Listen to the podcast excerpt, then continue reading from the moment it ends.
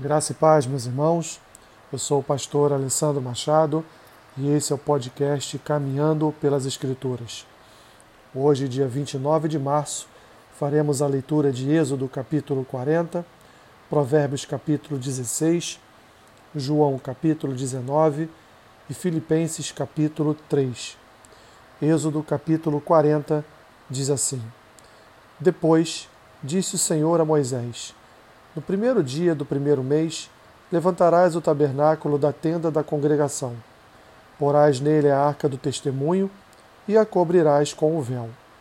Meterás nele a mesa e porás por ordem as coisas que estão sobre ela. Também meterás nele o candelabro e acenderás as suas lâmpadas. Porás o altar de ouro para o incenso diante da arca do testemunho e pendurarás o reposteiro da, porta do tabernáculo porás o altar do holocausto diante da porta do tabernáculo, da tenda da congregação. Porás a bacia entre a tenda da congregação e o altar, e a encherás de água. Depois, porás o átrio ao redor, e pendurarás o reposteiro à porta do átrio.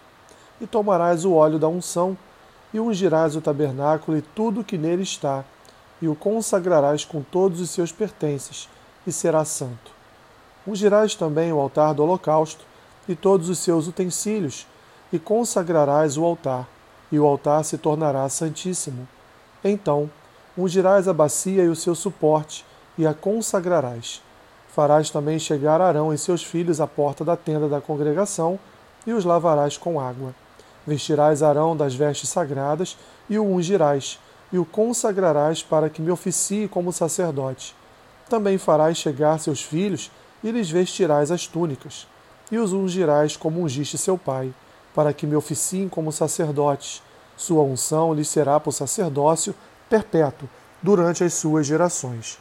E tudo fez Moisés, segundo o Senhor lhe havia ordenado, assim o fez. No primeiro mês do segundo ano, no primeiro dia do mês, se levantou o tabernáculo. Moisés levantou o tabernáculo e pôs as suas bases, e armou as suas tábuas e meteu nele as suas vergas, e levantou as suas colunas.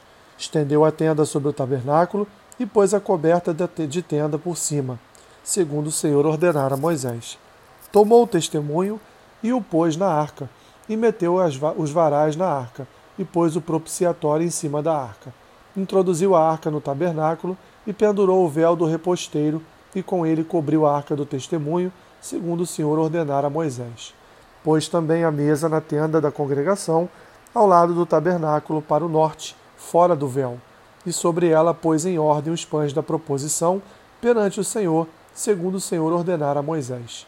Pôs também na tenda da congregação o candelabro defronte da mesa, ao lado do tabernáculo, para o sul, e preparou as lâmpadas perante o Senhor, segundo o Senhor ordenara a Moisés. Pôs o altar de ouro na tenda da congregação, diante do véu, e acendeu sobre ele o incenso aromático, segundo o Senhor ordenara a Moisés.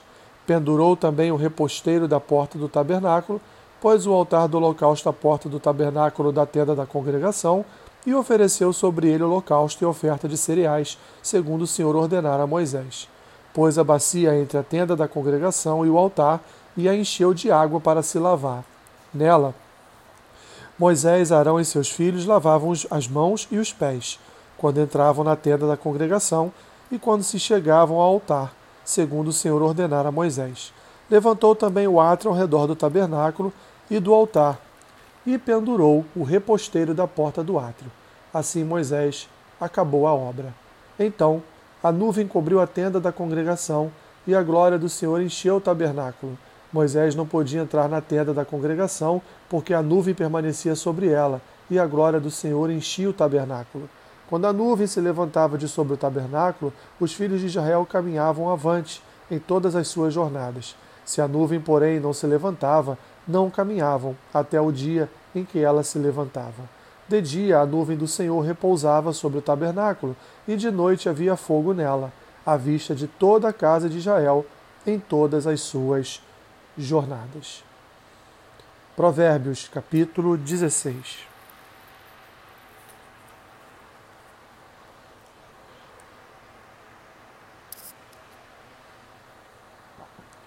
O coração do homem pode fazer planos, mas a resposta certa dos lábios vem do Senhor. Todos os caminhos do homem são puros aos seus olhos, mas o Senhor pesa o espírito. Confia ao Senhor as tuas obras e os teus desígnios serão estabelecidos.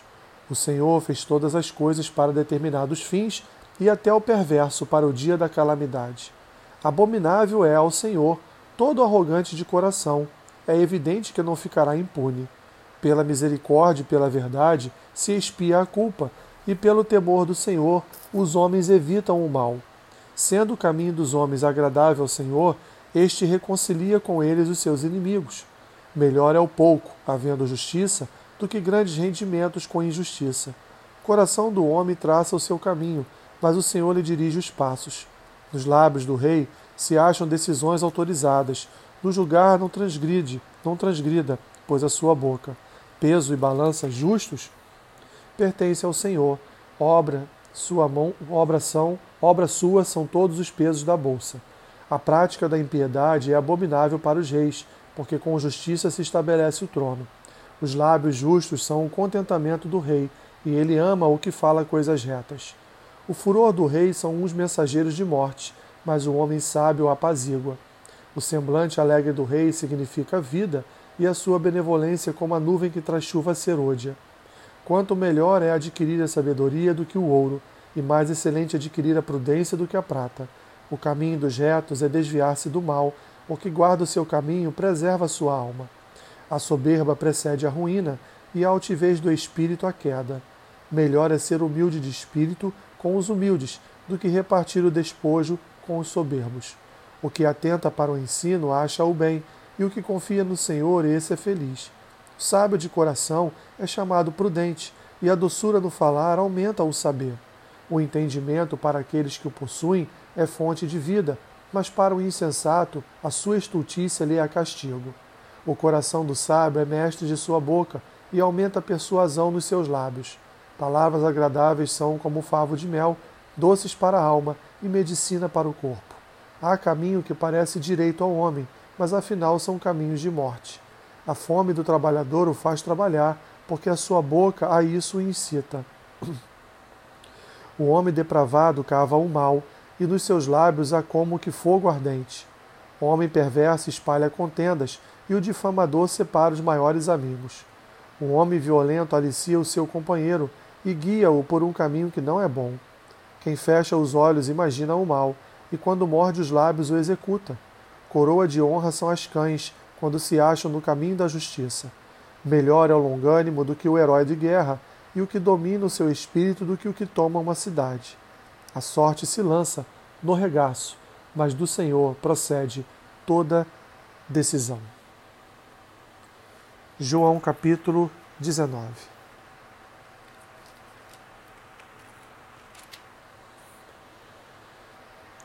Então, por isso, Pilatos tomou a Jesus e mandou açoitá-lo. Os soldados, tendo tecido uma coroa de espinhos, puseram-lhe na cabeça e vestiram-no com um manto de púrpura. Chegavam-se a ele e diziam: Salve, Rei dos Judeus, e davam-lhe bofetadas. Outra vez saiu Pilatos e lhes disse: Eis que eu vou-lo apresento, para que saibais que eu não acho nele crime algum. Saiu, pois, Jesus, trazendo a coroa de espinhos e o manto de púrpura. Disse-lhes Pilatos: Eis o homem. Ao verem-no, os principais sacerdotes e seus guardas gritaram: Crucifica-o, crucifica-o.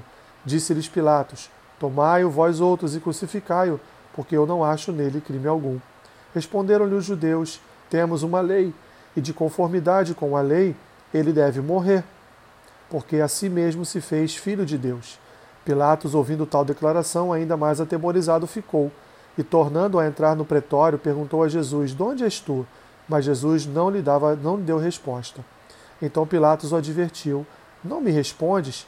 Não sabes que eu tenho autoridade para te soltar e autoridade para te crucificar? Respondeu Jesus: Nenhuma autoridade terias sobre mim se de cima não te fosse dada.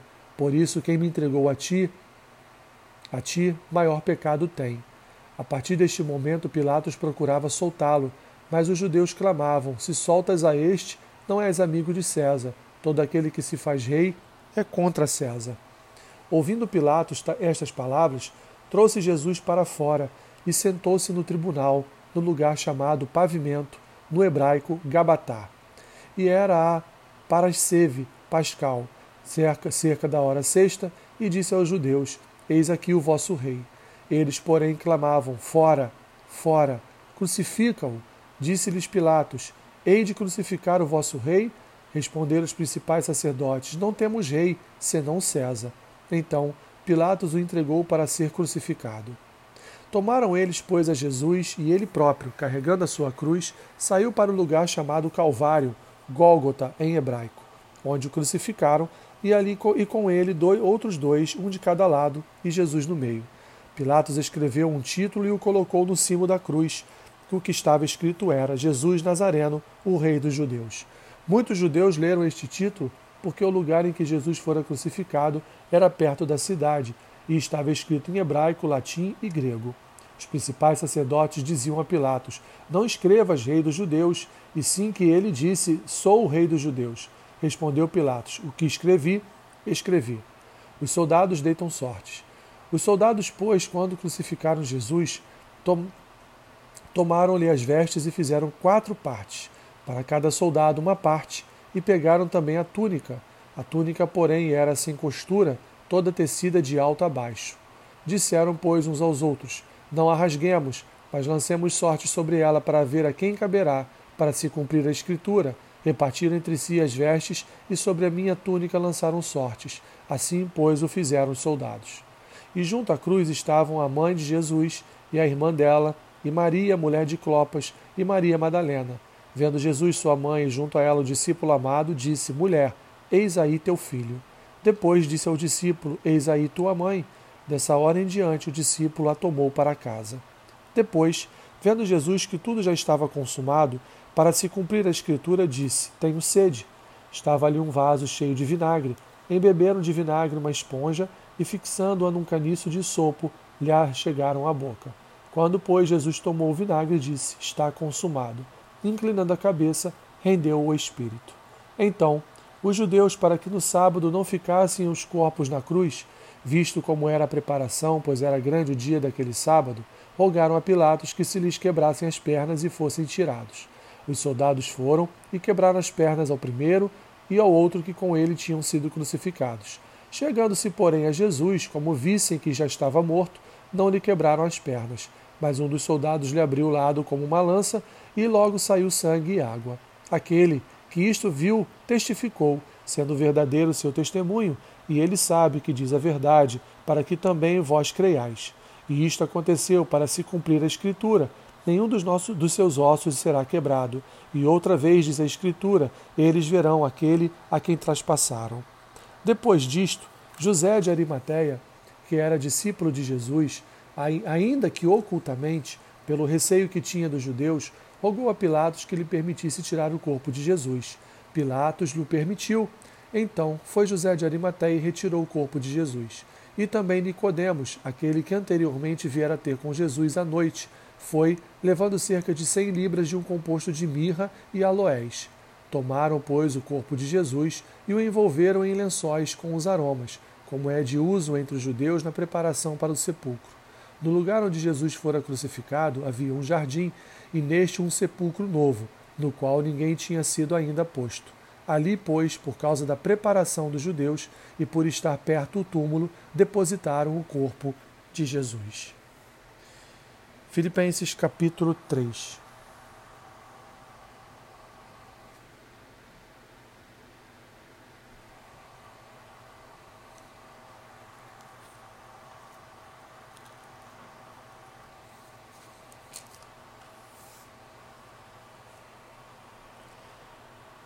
Quanto ao mais, irmãos meus, alegrai-vos no Senhor. A mim não me desgosta, não me desgosta, não me desgosta, e é segurança para vós outros que eu escreva as mesmas coisas. Acautelai-vos dos cães, acautelai-vos dos maus, maus obreiros, acautelai-vos da falsa circuncisão. Porque nós é que somos a circuncisão, nós que adoramos a Deus no Espírito e nos gloriamos em Cristo Jesus e não confiamos na carne bem que eu poderia confiar também na carne. Se qualquer outro pensa que pode confiar na carne, eu ainda mais. circuncidado ao oitavo dia, da linhagem de Israel, da tribo de Benjamim, hebreu de hebreus, quanto à lei fariseu, quanto ao zelo perseguidor da igreja, quanto à justiça que há na lei irrepreensível. Mas o que para mim era lucro, isto considerei perda por causa de Cristo. Sim, deveras considero tudo como perda, por causa da sublimidade do conhecimento de Cristo Jesus, meu Senhor, por amor do qual perdi todas as coisas e as considero como refúgio para ganhar a Cristo, e ser achado nele, não tendo justiça própria, que procede de, da lei, senão a que é mediante a fé em Cristo, a justiça que procede de Deus, baseada na fé, para o conhecer e o poder da sua ressurreição e a comunhão dos seus sofrimentos, conformando-me com ele na sua morte, para que de algum modo alcançar a ressurreição dentre os mortos. Não que eu o tenha já recebido ou tenha já obtido a perfeição, mas prossigo para conquistar aquilo para o que também fui conquistado por Cristo Jesus. Irmãos, quanto a mim, não julgo havê-lo alcançado, mas uma coisa faço, esquecendo-me das coisas que para trás ficam e avançando para as que diante de mim estão, prossigo para o alvo, para o prêmio da soberana vocação de Deus em Cristo Jesus. Todos, pois, que somos perfeitos, tenhamos este sentimento, e se porventura pensais outro, outro modo, também isto Deus vos esclarecerá. Todavia, andemos de acordo com o que já alcançamos. Irmãos, sede imitadores meus e observai os que andam segundo o modelo que tendes em nós, pois muitos andam entre nós, dos quais repetidas vezes eu vos dizia e agora vos digo, até chorando, que são inimigos da cruz de Cristo. O destino deles é a perdição, o Deus deles é o ventre, e a glória deles está na sua infâmia, visto que só se preocupam com as coisas terrenas. Pois a nossa pátria está nos céus, de onde também aguardamos o Salvador, o Senhor Jesus Cristo o qual transformará o nosso corpo de humilhação para ser igual ao corpo da sua glória, segundo a eficácia do poder que ele tem de até subordinar a si mesmo todas as coisas. E hoje, meus irmãos, terminamos mais um livro, o livro de Êxodo, e amanhã estaremos dando início ao livro de Levítico. Que Deus te abençoe rica e abundantemente. Amém.